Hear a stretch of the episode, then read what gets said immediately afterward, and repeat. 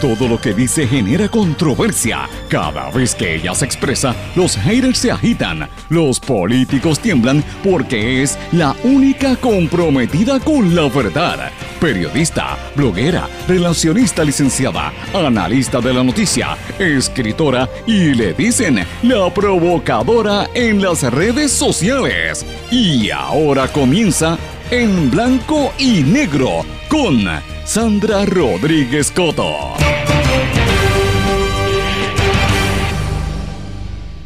En el último programa del 2022 repasamos las noticias y pensamos qué nos deparará el próximo año. Bienvenidos a su programa en blanco y negro con Sandra para hoy viernes 30 de diciembre de 2022. Les saluda Sandra Rodríguez Coto. Hoy presentamos un repaso de todas las noticias exclusivas que rompieron aquí en su programa en blanco y negro con Sandra e hicieron cambio en las agendas noticiosas y en la noticia en Puerto Rico y en parte fuera de aquí también. Esta es nuestra última edición y nos tenemos que cuestionar qué nos deparará el 2023.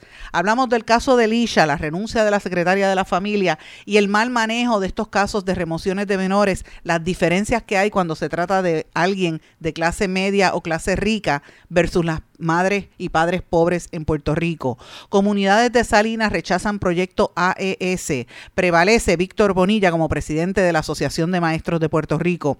Presuntos narcos huyen a pie durante intervención de tránsito. Muere Pelé de ser lustrabotas a convertirse en el rey del fútbol mundial que ha dejado en, una estela verdad de luto a todos los seguidores del deporte. Vamos a hablar de estas y otras noticias en la edición de hoy de En Blanco y Negro con Sandra. Esto es un programa independiente, sindicalizado, que se transmite a través de todo Puerto Rico en una serie de emisoras que son las más fuertes en sus respectivas regiones por sus plataformas digitales, aplicaciones para dispositivos móviles y redes sociales. Estas emisoras son la cadena WIAC compuesta por WYAC 930 AM Cabo Rojo Mayagüez, WISA WISA 1390 AM en Isabela, WIAC 740 AM en la zona metropolitana. También nos sintonizan por WLRP 1460 AM Radio Raíces, La Voz del Pepino en San Sebastián, por X61, que es el 610 AM, 94.3 FM, Patillas, Guayama, toda la zona del sureste y este del país. Y ya comenzando en enero vamos a también transmitir este programa por WPAB 550 AM Ponce. Vamos de lleno con los temas para el día de hoy. En blanco y negro con Sandra Rodríguez Coto. Muy buenas tardes y bienvenidos a esta edición de En Blanco y Negro con Sandra, la última del 2022, ya encaminándonos a lo que va a depararnos en el próximo año 2023, que es el año preelectoral. Va a haber mucha intensidad política y mucha noticia, así que eh, anticipamos que va a ser un año muy, muy intenso en contenido noticioso. Pero hoy en esta edición, la última del año, venimos con un repaso de todas aquellas noticias que trabajamos aquí en su programa, que rompieron aquí como noticias exclusivas y luego se convirtieron convirtieron en noticias de naturaleza general para Puerto Rico. Y usted se va a sorprender. A mí me sorprendió cuando estaba haciendo este repaso tantas informaciones que cubrimos eh, eh, semana tras semana y mes tras mes. Vamos a hacer un repaso eh, bastante rápido sobre esto. Pero bueno, quiero comenzar el programa de hoy con algunos de los temas más importantes que se están discutiendo a nivel local e internacional. Y quiero comenzar definitivamente con un caso que a todos nos ha estremecido grandemente y que ha traído otra vez a la discusión pública la disparidad de cómo aquí se trata cuando tú eres pobre o eres de un campo o, er, vives en un caserío o eres racializada también de un color de tez oscuro versus una gente de dinero o gente de clase acomodada. ¿Cómo se trata una cosa versus la otra? Con este caso de la joven mujer Lisha, eh, Lisha conocida como Lisha Ramos, y cómo le removieron a su menor Nazaret de dos años. Eh, ¿Cómo esto coincide?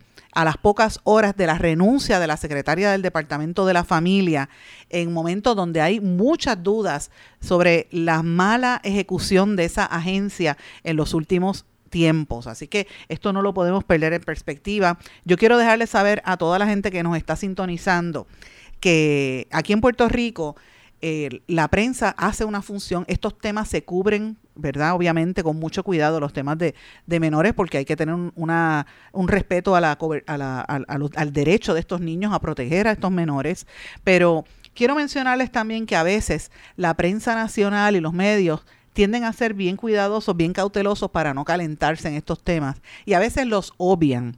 Cuando hay casos de maltrato de menores, es evidente que esto es un, resultado de unos problemas mayores. Tiene muchas veces que relacionarse, ¿verdad? Cuando hay casos de maltrato de niños a la violencia intrafamiliar, a veces son por trasiego de drogas, por, por otras condiciones, problemas de salud mental que ocurren. Y muchas veces en esos entornos donde se dan casos de violencia, eh, estamos, eh, vemos que son lugares donde pues o, hay trasiego de droga o los familiares venían de una niñez cuando eran niños también fueron víctimas de violencia, entonces replican los patrones, ¿verdad? Todos esos tenemos que tenerlos en consideración, además que son casos complejos y que se tiene que respetar el derecho de esos niños, ¿verdad? Y protegerlos. Ahora, yo quiero dejarle meridianamente claro a ustedes que este caso demuestra cómo aquí te tratan dependiendo de dónde tú vienes y de dónde tú eres. La prensa independiente puertorriqueña es la que trajo este caso a colación. Eh, nosotros veníamos oyendo este caso desde hace varios días, eh, pero no teníamos la información clara hasta que en horas de la tarde de antes de ayer eh, los miembros que estamos en la nueva Asociación de Periodistas Independientes, estábamos, yo recibo un mensaje y veo que están hablando de este tema. De hecho, me contacté a, a la muchacha y quedamos en que íbamos a hablar. Luego esto de momento reventó y yo quiero destacar el enfoque que le ha dado el compañero Jaime Torres Torres a esta cobertura, que es miembro de esta asociación, presidente de hecho, y y, y la, el enfoque tan, a mí me parece que es, es importante que lo miremos, porque eh, la, cuando usted mira cómo la prensa lo cubrió, ¿verdad? Le dio seguimiento al piquete que hubo, toda la actividad, eh, cubrieron esa conferencia de prensa de las funcionarias del Departamento de la Familia, pero se olvidaron de lo más importante, de, de poner en contexto y en perspectiva lo que pasa. Este no fue el caso de Ana Cacho que Ana Cacho venía de una familia muy, muy prominente de los Cachos, que de hecho son íntimos del gobernador Pedro Pierluisi, su, su, pariente Tito Cacho, Ramón Cacho, este, la mamá también que tenía relaciones con, con Pierluisi desde hace muchos años y la hemos visto, y con otros funcionarios del PNP y del Partido Popular también. ¿Cómo trataron a, Ana Cacho, que ni siquiera le erradicaron por eh, violencia o de maltrato a menores? Y nunca se supo, y no, yo creo que no se sabrá qué pasó con el caso del niño Lorenzo, que de hecho las fiscales que permitieron que limpiaran la escena, algunas son jueces ahora, los premiaron, ¿verdad? Y uno tiene que ponerse a pensar qué pasa aquí, qué pasa con esos casos que sabemos de gente en, me consta, de propio personal conocimiento, en lugares como la urbanización Garden Hills en Guaynabo, que es una de las más caras en Puerto Rico, cuando hay incidentes de violencia de niños eh, sé de, unos casos hace unos años donde los mandan rápido a las escuelitas del Departamento de la Familia y se olvidan del caso, pero cuando se trata de una madre en un caserío o en un residencial público, en, en una barriada o en un pueblo de, de, la isla, pues entonces el tratamiento es distinto. Y eso es lo que aparenta eh, ocurrir en este caso. Quiero traer a colación, como bien dice el compañero Jaime Torres Torres, la relación tan directa que hay entre este caso y la renuncia de la secretaria del Departamento de la Familia. Renuncia pública y se echó, como dijimos en el día de ayer, empezó a decir que fue por situaciones de su madre, ¿verdad? Eh, situaciones familiares. Pero lo que nadie dice aquí es que, número uno, llegó al puesto por eh, politiquería, por ser hija de un activista político eh, que, que es el señor González, licenciado Pompi González miembro de los grupos que se activaron bajo el PNP, que lo anunció el secretario general hace unos meses, donde hablaba de la reactivación de los comunicadores, que lo que hacen es criticar la cobertura noticiosa de quienes cuestionan y nos acusan de ser comunistoides y, y con epítetos la hija de esa persona fue la que nombraron secretaria, que a todas luces es un incompetente. Hace dos semanas se había descubierto que estaban escondiendo las estadísticas de querellas de menores en el Departamento de la Familia, con la misma cantidad que había dejado la que había sido secretaria bajo el PNP hace un tiempo, este, Yanice Irizarri, que después terminó como alcaldesa de Aguadilla y ahora es abogada de un maltratante de mujeres, Coscuyuela Vamos a ponerlo en perspectiva, porque eso es la realidad. Ese es, ese es el tipo de gente que está manejando este caso ahora mismo. Y entonces uno tiene que ver dónde queda la empatía en este proceso cuando vemos una joven madre y uno tiene que hacerlo con cuidado, porque eh, cuando son estos casos y hay unas querellas, pues uno tiene que ver, espérate, ¿por qué hay querellas? ¿Qué es lo que está pasando detrás de todo esto? ¿Qué desierto hay ahí cuando hay una querella que se radica, verdad? Eh, y, y, se hace una investigación, pero cuando se, se indaga un poco más la gente entonces empieza a darse cuenta cuál de verdad era la querella que había allí, cómo se hizo una, un, un referido de este caso al Departamento de la Familia eh, y más que nada las acciones que toma la, eh, la obviamente entonces si ustedes lo, tuvieron la oportunidad de ver las reacciones en la conferencia de prensa de las oficiales del Departamento de la Familia, cómo fue que trataron este tema. Recordemos que en esa rueda de prensa de ayer las funcionarias que habían del Departamento de la Familia lucían agitadas y agresivas. Y yo planteé en dos tweets, que lo pueden buscar en mi red social de Twitter, yo preguntaba y puse públicamente algún periodista que esté allí en esa rueda de prensa que pregunte a la funcionaria que está a cargo de atender esto si la agresividad que está, ella se, lo que faltaba era que se levantara a meterle un puño a algún periodista por la forma en que estaba hablando agitada. Ay, hablaba así que casi no se podía se le veían las, las, las, ¿verdad? Las, venas del cuello así coloradas. Parecía un, cuando, cuando alguien va a, lanzar un puño, esa era la que estaba agitada, agresiva. Si era que lo hacía porque estaba nerviosa, o es que ella le habla así a los niños. Porque si habla así ante el país, imagínese usted cómo esa funcionaria y otras atienden la violencia que alega que ocurre, en, por ejemplo, en ese caso de, de Lisha Ramos. Imagínense cómo trata o cómo tratarían a estos padres cuando no estén las cámaras de televisión de frente mirándola. Porque si hablaron así en una rueda de prensa ante todo el país, o es que estaba nerviosa o es que son agresivas. Entonces estas son las cosas que tenemos que nosotros cuestionarnos, porque eh, esa agresividad, esa ese descontrol demuestra inseguridad, demuestra incompetencia y quiero llamar a, colación una situación aquí bien importante. Mariana Iriarte, que es una licenciada, dice, incumplir con una orden de protección no es razón para promover una o un menor. Una orden de protección solo la incumple la persona contra quien se expidió. Lo que estaba diciendo el Departamento de la Familia no es correcto en derecho y es una barbaridad. Esta muchacha que trabaja, que se faja, me tiene, esa historia a mí me, me, me, conmovió, porque uno ve a esa muchacha en la calle fajándose para poder darle a su niña lo que necesita, que tiene un estilo de vida quizás distinto al que la mayoría de la gente lo ve, porque usted la ve que ella es medio naturópata y medio vegana y, y, bien eh, se expresa, una nena tan joven de 21 años, se expresa de una forma bien, bien coherente, bien inteligente pero que está trabajando con su niña para echarle algo hacia adelante, y de momento ver la forma en que reaccionaban las funcionarias del Departamento de la Familia, uno dice, espérate, espérate, aquí el gobierno está haciendo algo, aquí hay algo que no nos cuadra.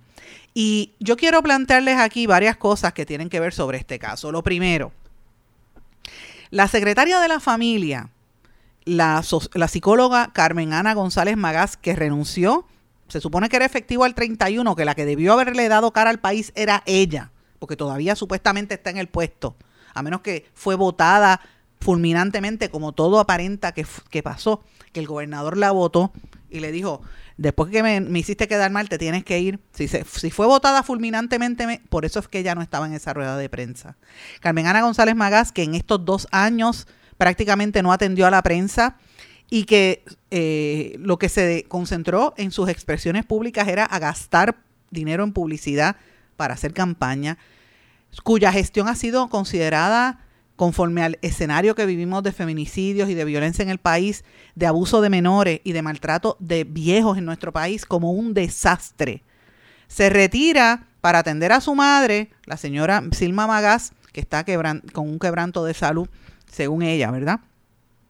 Esta renunciante secretaria de la familia, según reporta el compañero Jaime Torres Torres, previo a ser contratada por el gobernador Pierre Luisi, mantuvo una serie de contratos con municipios del Partido Nuevo Progresista, como el municipio de San Juan, durante la administración de Jorge Santini. Respecto a su hermano, el hermano de ella, según el registro de contratos de la Oficina del Contralor, entre el año 2010 y 2022 se detallan 36 contratos que el licenciado Francisco González Magás mantuvo o ha mantenido con el gobierno. González Magás, al igual que su hermana Carmen Ana, según fuentes fidedignas, militan activamente en el Partido Nuevo Progresista. Ya les dije que son hijos de Pompi González, un reconocido comunicador que de hecho transmite en, WIAC su programa. Eh, y que tienen contratos vigentes con la autoridad del puerto de Ponce ascendente a 55 mil dólares que vencía o vence el, el, 30 de junio del próximo año, del 2023.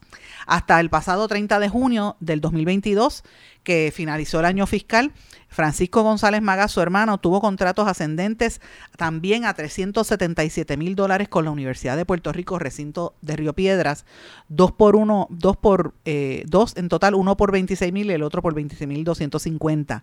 Tuvo contratos con el Departamento de Desarrollo Económico y Comercio por 50 mil. Tuvo contratos con el Departamento de Justicia por 75 mil. Contratos con la Autoridad de Tierras de Puerto Rico por 90 mil. Contratos con el Departamento de Corrección y Rehabilitación por 80 mil y contratos con la Autoridad de Puerto de Ponce por 30 mil dólares. Como si eso fuera poco, el año fiscal que terminó en el 2021 tuvo contratos con el Instituto de Cultura Puertorriqueña por 9 mil, una gente que no cree en la cultura puertorriqueña. Eh, un contratos con la Corporación de la Escuela de Artes Plásticas por 25 mil dólares, contratos cuando allí hay tanta necesidad, maestros que no tienen recursos, y esto me consta de propio personal conocimiento, porque voy allí casi todos los días, contratos con el Departamento de Justicia por 25 mil dólares y contratos con la Universidad de Puerto Rico con 52 mil 500 dólares. Esa es la familia que dirigía el Departamento de la Familia, contratistas del gobierno, que se hacen ricos precisamente a expensas de eso. ¿Cómo una persona que está así tiene la sensibilidad para entender cuando hay estas situaciones internas en, un escenario de pobreza como el que, y de marginación como el que, el que tiene que atender el departamento de la familia. Hay una desconexión total. Por eso es que hay 10.500 querellas. Porque mientras usted y yo estamos hablando aquí, aquí hay niños que están siendo violados y maltratados por sus padres porque lo ha permitido la actual dirección del Departamento de la Familia, encabezado por la que sacaron González Magás y por las dos que estaban gritando ayer en esa conferencia de prensa. Es la realidad. Eh, trascendió el caso de esta joven Lisha Ramos, que había una orden de protección por un presunto caso de violencia doméstica contra el padre de la niña que ocurrió el 18 de diciembre. Ya todo Puerto Rico sabe las alegaciones que la muchacha dijo que fue una como una, ¿verdad? una discusión que tuvieron, pero ella sigue con su pareja y que ellos estaban juntos que todo se había acabado, que ella seguía trabajando con la niña, que a lo mejor había un momento de, ¿verdad? De, de, había celos por ella, por la forma en que ella, pues, eh, vendía en la calle para poder ganarse la vida. Entonces uno se tiene que preguntar eh, si hubiese estado en un punto vendiendo droga, si le hubiesen removido a la menor. Esa es la pregunta que hay que hacerse. Aunque la Fiscalía consideró que no hubo delito, el juez tribunal, el del Tribunal de Primera Instancia de Caguas suspendió la relación materno-filial y concedió la custodia al padre. Sin embargo, en la tarde de ayer, en una conferencia de prensa, la directora de la Administración de Familias y Niños, Glenda Gerena, que era la que estaba allí, que se le salían las... las, ¿verdad? ay, Dios mío, el cuello se le quería, las venas le querían reventar y parecía que, que, iba a morder a cualquiera de los periodistas allí. Ella reveló que la agencia tiene a la menor bajo custodia de emergencia porque ambos padres violentaron la orden expedida el pasado 19 de diciembre porque alegadamente la madre Lisha, que es una madre lactante, amenazó a su pareja con un cuchillo. Entonces yo me pregunto, ¿no es maltrato quitarle el, menor a una madre que es lactante y privar a esa niña de, de su alimentación? ¿Cómo esa niña se está alimentando si no tiene una madre lactante al lado? ¿Dónde están los derechos de esa niña? Considerados en este momento y haciendo la salvedad claramente que estoy aquí estableciendo que eh, cuando hay unas alegaciones de, de maltrato hay que investigarlo, pero es importante que nosotros pongamos en perspectiva esto, quién dirige la agencia, qué, cuál ha sido la, la experiencia de esas personas que estaban allí. Ellas dijeron que no, que no mienten, que removieron a la menor por una orden del tribunal, que ya les expliqué que pues no es la palabra ¿verdad? La única palabra que hay una serie de irregularidades en torno a este caso. Y uno tiene que preguntarse, ¿es porque se trata de una madre pobre? Es la pregunta que tenemos que hacer, pero una madre que utilizaba las redes sociales para exponer y para tratar de vender sus productos y, y ganarse el peso y ganarse la vida, no depender de los beneficios del gobierno, ya sea mediante la tarjeta del PAN o ya sea mediante los que se mantienen del gobierno, como la misma ex secretaria y su familia, con todos esos contratos que le acabo de enumerar. O sea, vamos a pensar bien de qué se trata aquí y si esto se trata de un otro caso más de clasismo, de cómo atacaron a esa niña. Pero señores, eh, la gente está con coraje, la gente está en la calle que, que bien, bien molesta y usted lo nota en la forma en que reaccionaron a eso y la protesta que había allí. Cuando llega el alcalde de Calle y tratando de, de ¿verdad? meterse y ver la prensa, pues se metió allí a, hacer este, a, tratar de decir cosas, por poco se lo comen vivo.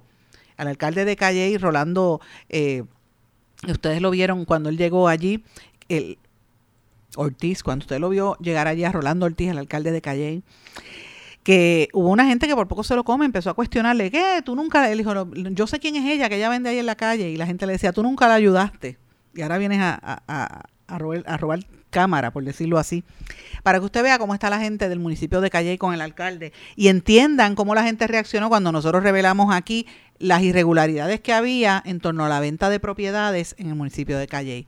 Y yo reitero, mire, como estamos en la recta final y en estos últimos días yo le he dedicado tanto tiempo al chanchullo que están haciendo en ACES, porque es la realidad, así es como lo tengo que describir, eh, para empujar la privatización absoluta de la salud de Puerto Rico de una manera bastante irregular. Como me he tenido que enfocar en esa noticia, he aguantado un poco lo que está pasando en Calle.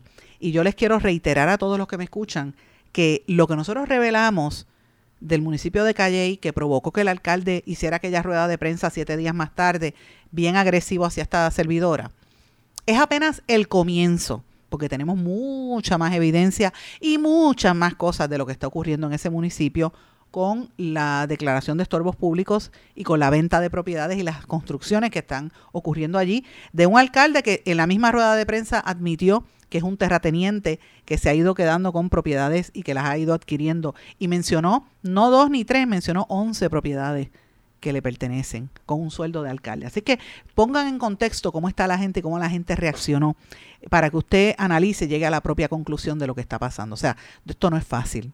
Yo sé que me he dedicado un poco a hablar de este tema, este caso, eh, a mí me, me jamaqueó el caso de la niña. Hay otras cosas ocurriendo importantes en Puerto Rico, como el rechazo que tienen los líderes comunitarios en Salinas al proyecto de construcción de AES, que es un tema que debemos estar bien pendientes. Eh, es un proyecto grande que va a afectar todas las comunidades de la zona. Esto va a traer mucha noticia los primeros meses del próximo año. Eh, y eso pues son temas que yo quiero traer a colación aquí para que los tengamos presentes. Pero tuve que detenerme en el caso de esta niña porque esto demuestra lo que pasa en nuestro país. Y nosotros como periodistas tenemos una, una obligación con nuestro país de decir la verdad cubrir todos los hechos, ¿verdad? Y entender los procesos. Pero no vamos a hacer y no deberíamos hacer nunca eco de las estrategias de propaganda del gobierno y, de, y de la forma en que, se, en que a veces se trata a la gente. Cuando usted vea que hay desigualdad, que se trata con agresividad a la gente pobre, a la gente que vive en los caseríos le tiran las guardias y los tiran contra el piso, o los ponen en televisión el cadáver como hicieron con Lalo Rodríguez. Con él lo hacen, pero no lo hacen con un millonario en, en Garden Hills, en Guaynabo. Con ese no lo hacen. Entonces nosotros tenemos que combatir eso, porque o somos iguales o, o no lo somos. Esos son los planteamientos que la prensa también tiene que levantar, que son dudas, son planteamientos, ¿verdad?, este, escabrosos que, que hay que plantear y que hay que cuestionar en las ejecutorias de los funcionarios, pero eso hay que hacerlo. Y después, si, si, si al final del caso resulta que la madre, en este caso, fue la maltratante, pues mira, también se va a cubrir, porque hay que hacerlo. Pero no se puede ser eh, eh, eh, eco de lo que evidentemente es una administración que ha sido fallida, que ha sido incluso hasta corrupta y que ha vivido del mantengo verdadero, que son los que tienen los contratos con el gobierno, como los que le enumeré relacionados a esa familia que controlaba el Departamento de la Familia. Voy a una pausa. Cuando regresemos, vamos a hablar de algunos de los temas que rompieron eh, noticiosamente aquí en su programa en blanco y negro con Sandra. No se retiren, el análisis y la controversia continúa en breve, en blanco y negro, con Sandra Rodríguez Coto.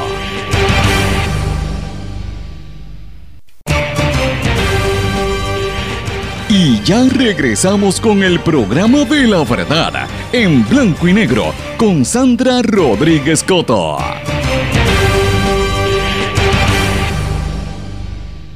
Regresamos en blanco y negro con Sandra. Bueno, mis amigos, en esta parte del programa quiero hacer un recuento de algunas de las noticias más importantes que nosotros trabajamos a lo largo de este año aquí en su programa en blanco y negro con Sandra. No son todas porque fueron muchísimas. Eh, traté de hacer un resumen y de verdad que es demasiado el trabajo, pero cuando uno empieza a mirar hacia atrás todo el, el desempeño, pues mira, fue mucha información la que difundimos aquí que en la mayoría de las veces luego fue que se convirtió en noticia en otros lugares, en otras ocasiones sencillamente no la cubrieron, pero evidentemente pues este lo que quiero es como rememorar todo lo que pasó a lo largo de este año, que fue bastante contundente. Empiezo con lo que pasamos en enero. Nosotros en enero empezamos a hablar rapidito del caos que había en términos de la proliferación de casos de COVID, que no lo estaban admitiendo, que ya para principio, la primera semana de enero, todavía no había pasado el Día de los Reyes, y ya había sobre un 40% de la tasa de positividad eh, y que entendían que esto parecía como que se estaba saliendo de control, pero no querían dar las cifras y desde enero ya se veía una tendencia del gobierno para cambiarlo. Tan es así que posteriormente el Departamento de Salud dejó de informarlas, las dan ahora a mediodía y mire lo que está pasando ahora mismo. Terminamos el año con casi un 24% de, de, o más de tasa de positividad, con una gran cantidad de personas que siguen contagiándose y las cifras las están ocultando. No hablan de eso, no hay lugares eh, para la vacunación masiva como se daba en el pasado, pero bueno, estos son parte de los temas que ha ocurrido a lo largo del año.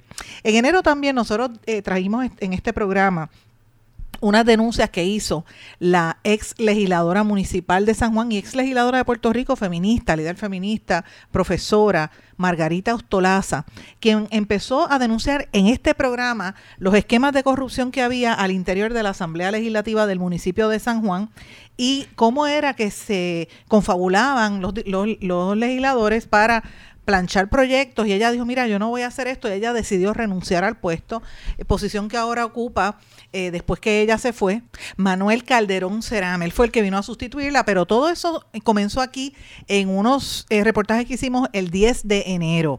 El 11 y 12 de enero estuvimos cubriendo también unas protestas que se llevaron a cabo eh, con, a raíz de lo que de las acciones que estaba tomando el Departamento de Salud en contra de la gente que estaba vacunada y hubo unas agresiones que se suscitaron eh, sobre grupos de antivacunas que empezaron a agredir a los periodistas. Eso también lo, lo denunciamos aquí.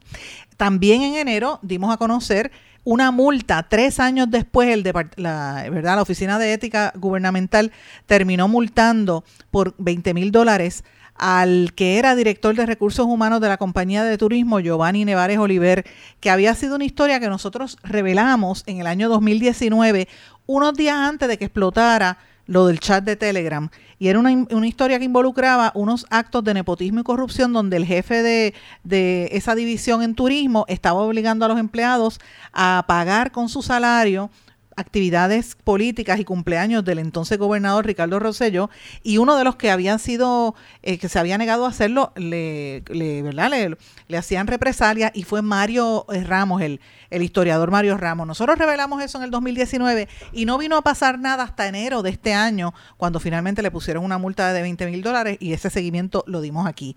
También a principios de enero nosotros empezamos a cubrir lo que estaba pasando en ACES y publicamos que empujaba ACES unas nuevas tarifas sin tener el dinero de Medicaid que impactaba a las vidas, a la gente que estaba en el plan de salud vital. Y también importante decir que hubo una serie de, de incidentes con la visita del rey cuando tumbaron las estatuas, la estatua de Ponce de León en San Juan, eso también lo revelamos aquí. Así que esos fueron más o menos algunos de los temas principales durante el mes de enero. En el mes de febrero también cubrimos, yo estoy tratando de resumir, ¿verdad? Fueron muchas otras cosas, pero en el mes de febrero eh, nosotros comenzamos también a cubrir eh, el, ánimo que había en la gente, la gente, los ánimos estaban caldeados con el gobierno y empezamos a, a, darle bien duro al tema de las irregularidades en el municipio de Caguas. Nosotros veníamos anticipando las situaciones que posteriormente terminaron en una incursión del NIE el, el, alcalde de Caguas no quería hablar con nosotros, pero terminó un esquema donde el presidente de la Asamblea Municipal fue, eh, le hicieron un referido al panel del FEI, los empleados que denunciaban los actos de corrupción eran perseguidos, e incluso hay, hay uno que está, que era el secretario general, que está acusando de que le fabricaron un caso hasta de hostigamiento sexual. En este programa tuvimos entrevistas con varios de esos empleados que denunciaban el patrón de acoso cada vez que eh, decían algo mal del alcalde de Caguas. Ahora mismo el municipio de Caguas acaba de contratar a final de año un, eh, al, al sobrino de Aníbal Acevedo Vila para que haga supuestamente campaña en relaciones públicas y en las redes sociales, que es básicamente eh, hacer una campaña de medios en las redes sociales, que era lo mismo que él tenía un contrato que tenía en Ponce anteriormente, pues lo está haciendo ahora en Caguas. Nosotros también trajimos ah, en enero unas órdenes que había enviado el gobierno de los Estados Unidos, una alerta sobre posibles actos de terrorismo y una, eh, una orden que había emitido el National Terrorism Advisory System, un boletín que involucraba posibles viajes a Puerto Rico.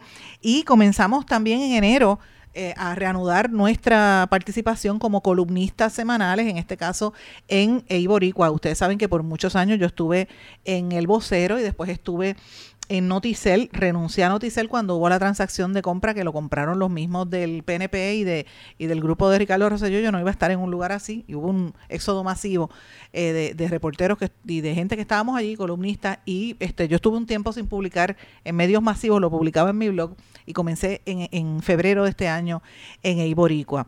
También hubo una situación de de temas de bastante controversia en el mes de febrero, como por ejemplo aquel incidente donde la, eh, la ahora cabildera por la estadidad, Elizabeth Torres, se pegó unos tenedores en el cuello. Ustedes recordarán que hubo bastante controversia en cuanto a eso.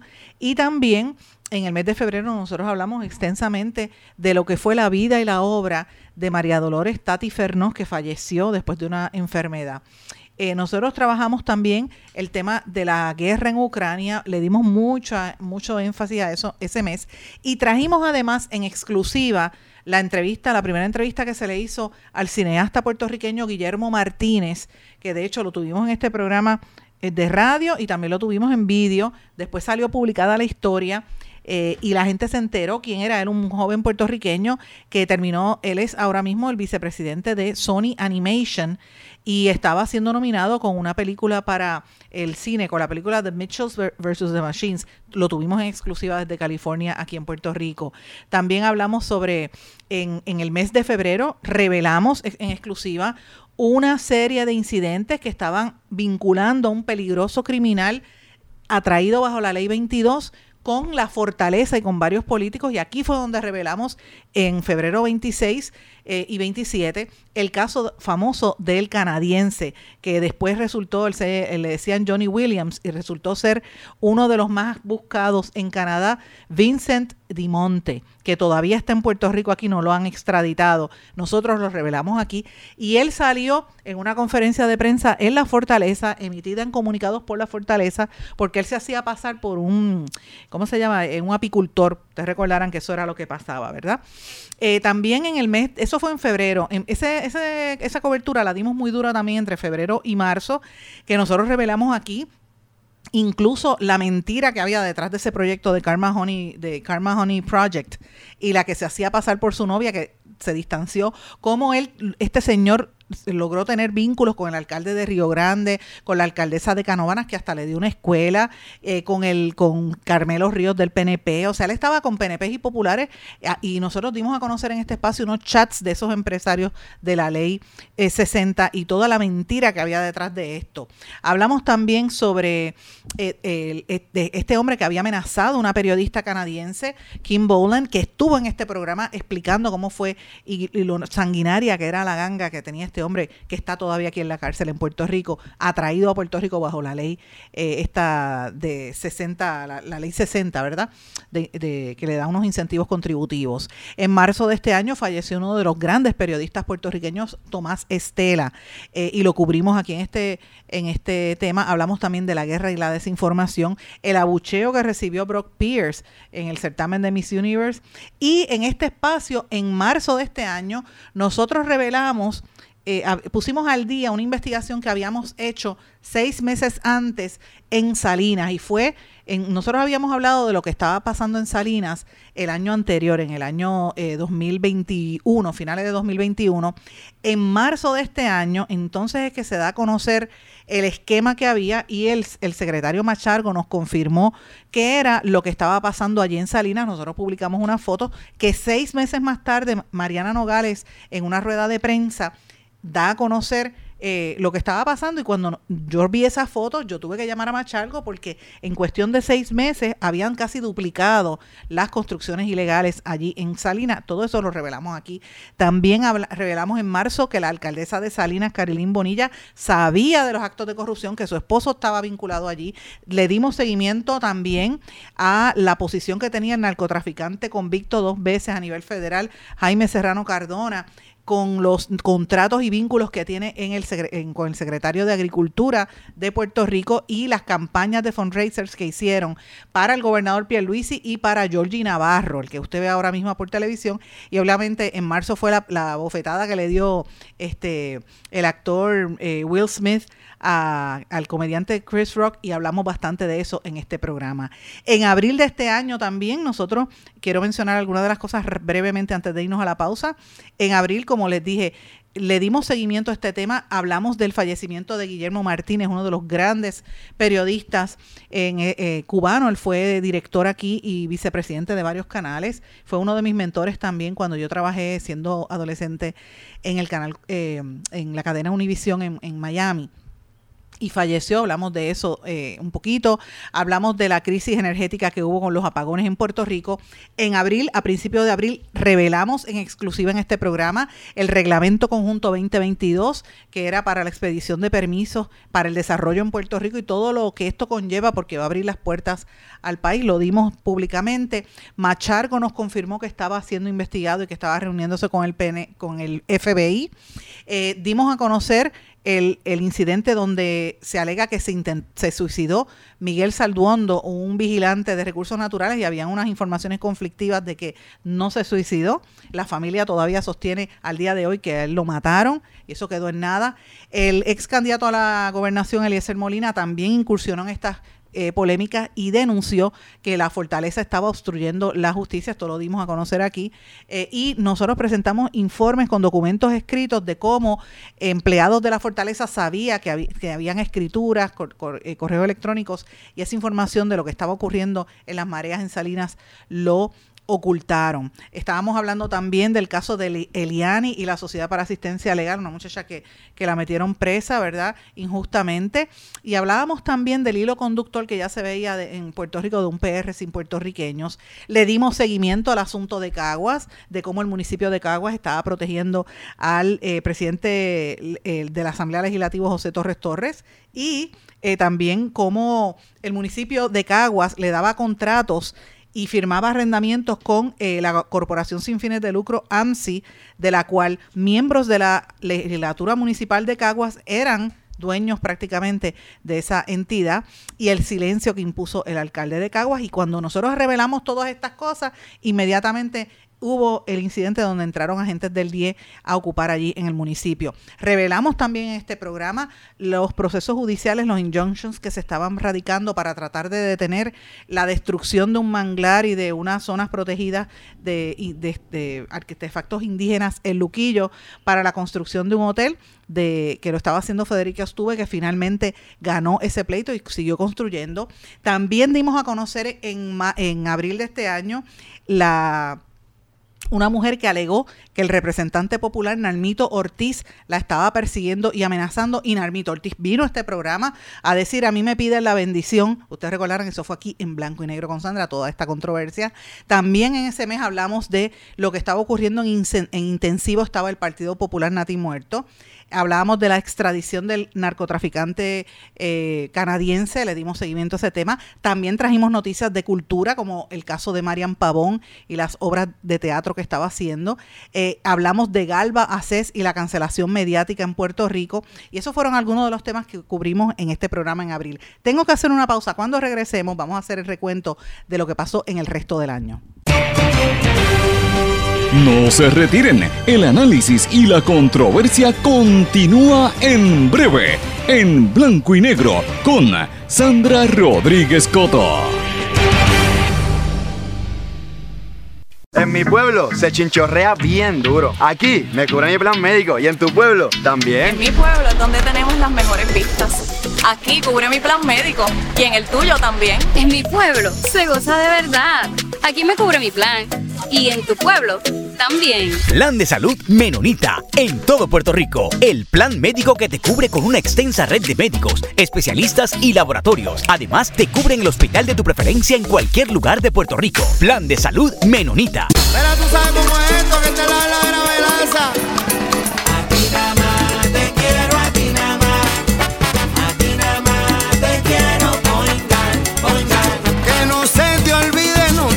a olvidar. Márcalo, márcalo,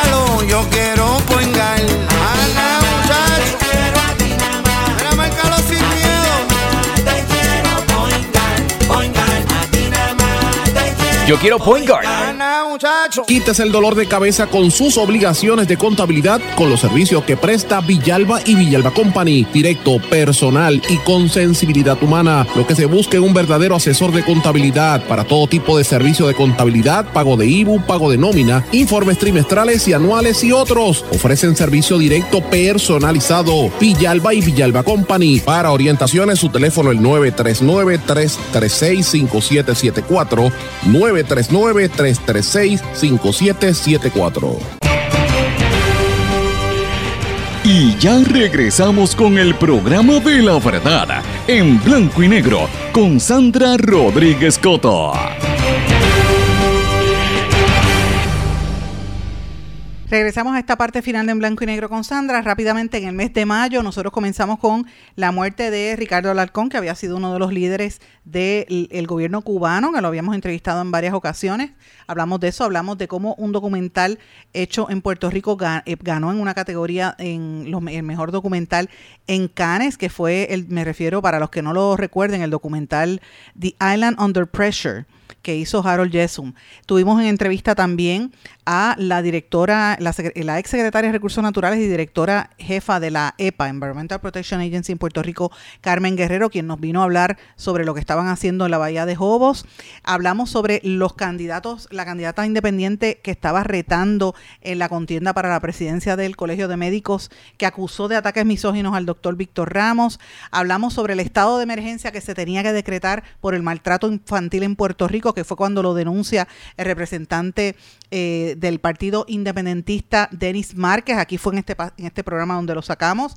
También hablamos sobre el proyecto de acciones concertadas que había anunciado Rubén Berríos Martínez para lograr una, un- una unión entre eh, ¿verdad? el PIB y Movimiento Victoria Ciudadana desde mayo, desde este año. Hablábamos de cómo ganó la plancha de directores, la primera entrevista en exclusiva que dio el presidente del Colegio de Médicos, Carlos Díaz Vélez, la dio en este programa. También hablamos del caso de Sol y Playa, que estuvo eh, empezando muy fuertemente en los tribunales. El apelativo confirmó que la piscina ayer era ilegal. También dimos a conocer en mayo de este año cómo el gobierno dio dos millones de dólares para la construcción de un puerto ilegal en Aguadilla. Hablábamos de lo que era la empresa conjunta criminal o el RICO Act en Puerto Rico, cómo, cómo se debería mirar a los partidos políticos aquí y el super PAC entre el gobernador y revelamos los estudios eh, y unos informes sobre, eh, ¿verdad? Unas grabaciones de, de lo que, de cómo se negociaba, ¿verdad? Las situaciones en Puerto Rico y los miembros del super PAC del gobernador Pierluisi lo dimos a conocer aquí también. Ah, también hablamos de y dimos a conocer aquí que el alcalde de San Sebastián y la legislatura municipal estaban impulsando un proyecto para en, el que llamaban asesinas a las mujeres que abortaban. Entonces el alcalde Javier Jiménez posteriormente vino a este programa.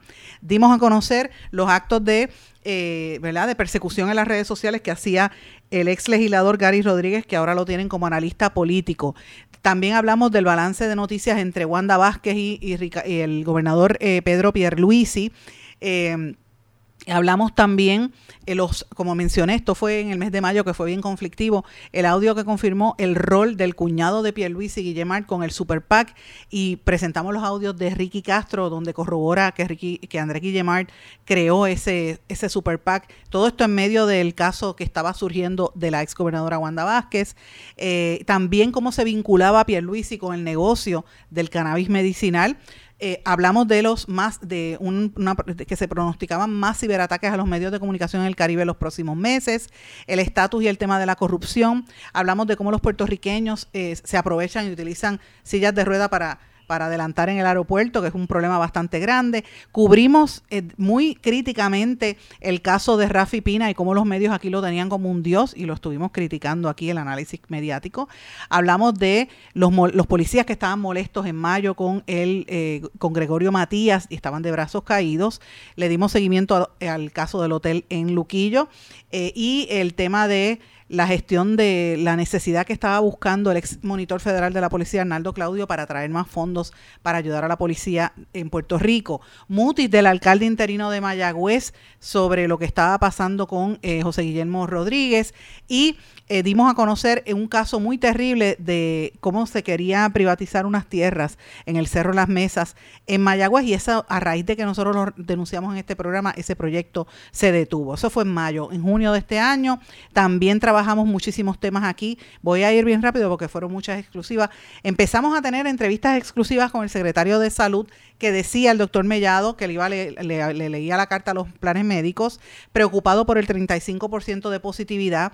Eh, Mariana Nogales, la representante, denunciaba sobre el tema del daño ambiental y le llevó estas preocupaciones al Congreso de los Estados Unidos. El Colegio de Abogados y Abogadas pidió transparencia en los procesos de reválida y el doctor Carlos Mellado seguía insistiendo en que él se iba a convertir en el eh, Vázquez Quintana de esta administración. Revelamos también y denunciamos eventos de eh, persecución a los periodistas de parte de la Fortaleza, donde no les dejaban preguntar en las conferencias de prensa. Dimos seguimiento al caso de Sol y Playa en Rincón, a lo que estaba pasando en, en Salinas. Dimos a conocer un reportaje con más de 26 eh, proyectos de destrucción rápida del ambiente en Puerto Rico, que lo trabajamos junto con el, periodista Marcos Pérez Ramírez, eh, lo que pasaba en Rincón, por ejemplo, la ayuda que se le estaba dando a los policías. Eh, dimos a conocer el penoso caso del doctor Richard Machado y cómo se maltrata a los viejos en nuestro país. Esto fue exclusivo de este programa. El tema de, de la moratoria de construcción en las playas, el rol que asumían los alcaldes de la Federación y Asociación de Alcaldes Popular y PNP ante la Junta de Control Fiscal fue otro tema que trajimos aquí. A nivel de cultura hablamos de las obras de teatro Tiempo Muer- Muerto en Vida y otras de, que se estaban llevando a cabo en el Teatro Arribí. Denunciamos los vínculos que tenía la ex secretaria de Recursos Naturales, Tania Vázquez, que era la abogada eh, del, de un criminal ambiental en Bahía de Jobos, y los documentos así lo constatan. Meses después ella intentó o amenazarnos, ¿verdad?, con que nos iba a demandar por nosotros revelar esos documentos oficiales del informe de trabajo del departamento del mismo Departamento de Recursos Naturales. Ella finalmente no nos, no nos demandó porque la evidencia estaba ahí eh, y no estábamos mintiendo, nos referíamos a un documento. Hablábamos también sobre la elección en Colombia de los nuevos presidentes, cómo los, el Tribunal Apelativo falló en contra de laboratorios y radiólogos protegiendo ACES. Dimos a conocer que, que el secretario de Salud hizo una fiesta privada utilizando las lanchas del, de, de recursos naturales en Vieques y cómo promovieron lo que estaba pasando allí. Un movimiento que se daba en Texas para intercambiarlo por Puerto Rico eh, y hablamos también obviamente de la, toda la controversia que había en torno al aborto. En julio de este año, entre las exclusivas y temas que trabajamos en este programa, el, eh, esto fue en, en junio, en julio hablábamos de la multa que le impusieron de casi 4.2 millones a MCS, eh, hablamos obviamente también de la muerte de uno de mis mentores y un gran amigo Manny Suárez, el periodista Manny Suárez, el, arresto en Humacao de un manifestante en, la- en Rincón y cómo se fabricó este caso contra Denis Rosario, lo cubrimos desde ese mismo verano y no, no lo soltamos hasta que salió, a pesar de que la prensa nunca quiso aclarar las mentiras que publicaron sobre este caso, donde lo acusaban de agresión y, y todo fue falso, no hubo caso contra él. Eh, Hablamos de que de eh, la controversia del caso y las acusaciones de acoso sexual y laboral dentro del Partido Independentista, los puntos de vista distintos en esa controversia, todo lo cubrimos aquí. Eh, de hecho, tuvimos tanto al liderato del PIB como a los opositores que estaban quejándose y, y- y señalando, ¿verdad?, estos actos de alegado acoso laboral dentro de, seguidores del PIB. Tomás Rivera Chats también se expresó al respecto en este programa. Tuvimos también en este programa las agresiones a los manifestantes que hubo allí en Rincón, cómo se paralizó la venta del Cerro Las Mesas, que lo habíamos denunciado meses antes en este programa, la guerra psicológica de cómo nos mentían eh, y los planes médicos que se llevan más de 1.300 millones en Puerto Rico, ya lo estábamos denunciando y desglosando aquí en julio. Eh, también la alcaldesa de Loíza empezó a, hacer proyectos importantes que los dimos a conocer aquí para promover la cultura y la tradición eh, loiseña como un motor para el desarrollo económico. Hablamos de cómo se dañaba la reputación en la televisión con los ataques que me hizo en ese momento Cobo Santa Rosa, mi persona, y posteriormente, y a la misma vez, ¿verdad? Lo que pasaba con, con Ricky Martin. Eh, y eh, obviamente hablábamos de, de los hechos que estaba tomando Bad Bunny. En agosto de este año, por ejemplo, eso fue en julio, en agosto de este año, publicamos en este programa los problemas de Wanda Vázquez, Eda López y, Jennifer González, el tema de la Semana de la Mujer, el, un barco de la Guardia Costanera que mató un pescador.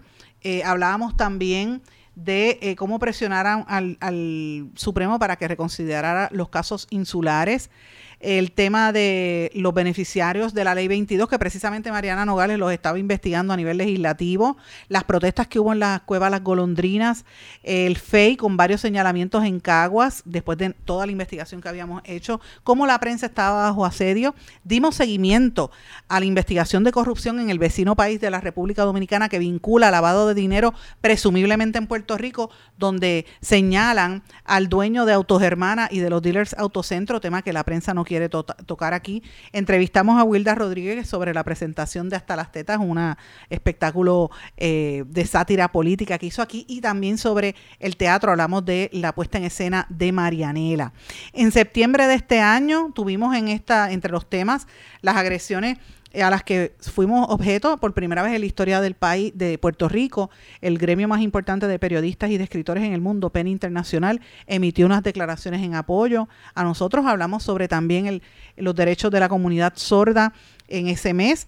Hablamos también sobre los- el caso de Ricky Martin, el caso donde estudiantes trataron de humillar y filtraron unos vídeos de Johanna Rosalí, el impacto del paso del huracán Fiona, eh, lo que pasaba con la Junta de Planificación y la insensibilidad del gobierno atendiendo este asunto. Hablamos sobre la exhibición artística de una polifacética periodista, eh, Gloribel Delgado, y también eh, hablamos con líderes del, eh, ¿verdad? Con el presidente de la Cámara de Comercio, Cameron McKenzie, que estaba calladito haciendo unas gestiones en el Congreso, moviendo mucha actividad económica para Puerto Rico y lo dio en exclusiva en este programa. En octubre de este año también trabajamos bastante, muy fuerte, temas como eh, la posición de Jennifer González como potencial candidata a la gobernación, el, de- el mensaje detrás del mensaje de Biden en Puerto Rico, los cambios radicales en recursos naturales y cómo quieren implementar la destrucción del ambiente, la agenda de censura que estaba imponiendo el gobierno, cómo Cobo Santa Rosa seguía eh, desplegando su eh, odio no solamente hacia periodistas, sino hacia estudiantes. Eh, hablamos de la polémica entre la tiraera entre René y Coscuyuela, 12.5 millones de dólares que pagaron en abogados el FEI, eso fue una entrevista, un reportaje ex- exclusivo de este medio, cómo se gastaban en abogados privados el FEI eh, y, las respuestas del FEI ante todo esto, cómo estaban también atornillando empleados en el Fondo del Seguro del Estado, era parte de lo que dimos a conocer en octubre. En noviembre de este año hemos trabajado entre eh, algunas de las exclusivas que hemos revelado aquí, las narrativas para manipular a la prensa, eh, la jueza Yatzel Ramos, eh, lo que pasaba con Wanda Vázquez, eh, el balance de lo que es Identity eh, Politics, el dueño de Autogermana que ocultaba bienes en Puerto Rico, se reveló en la República Dominicana, la persecución a, Nino Correa, el jefe de manejo de emergencia, que lo catalogamos como un acto de racismo. Recientemente a él le dieron no uno, sino dos honoris causa, cómo plancharon el contrato de ACES sin hacer transparencia, la polémica de justicia versus salud, las respuestas y las demandas y contrademandas entre el expresidente de la Interamericana, Manuel Fernós, y la Junta de Síndicos, todo lo revelamos en exclusiva en este medio también, y después que sacamos aquí fue que salió en otras noticias, en otros lugares, y terminamos el mes de diciembre muy activos con revelando, empe- empezamos el mes revelando muertes extrañas de criptoempresarios en Puerto Rico, que no es una ni dos, ya van más de cinco. Eh, también revelamos la- los esquemas de eh, compra de propiedades que eh, se iban, eran declaradas estorbo público en el municipio de Calley. Esto esperó una semana más tarde. esto generó una controversia grandísima, que toda la prensa se montó en esto y el alcalde hizo una conferencia de prensa que por poco nos da allí y estaba bien agresivo, pero él mismo se contradijo y, y de hecho confirmó todo lo que nosotros estábamos eh, planteando aquí. Dimos también a conocer el caso de que la red social Twitter ocultó noticias para favorecer a Biden, porque tuvimos información previa de lo que eran los Twitter files y lo revelamos aquí también. Eh, seguimiento a lo que ocurrió en Calley. Y el tema de salud mental y todo lo de ACES, comenzamos con la revelación del informe de salud mental que fue hace tres semanas y ya ustedes saben todo lo que hemos estado cubriendo en torno al plan de salud vital que termina ya eh, mañana 31 de diciembre.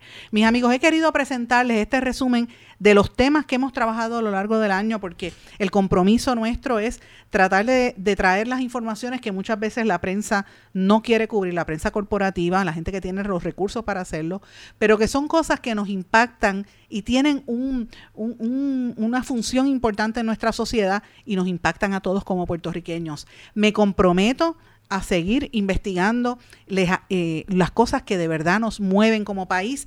Y yo le doy las gracias a todos ustedes por el apoyo a lo largo de este año. Siempre les pido que compartan este contenido. Gracias a todos los compañeros y la gerencia de las distintas emisoras donde transmito este programa. Y nos volvemos a encontrar aquí ya el año que viene en, en otra edición renovada de En Blanco y Negro con Sandra. Señores, que pasen una feliz despedida de año y un próspero año 2023 para todos ustedes. Será hasta entonces. Muy buenas tardes.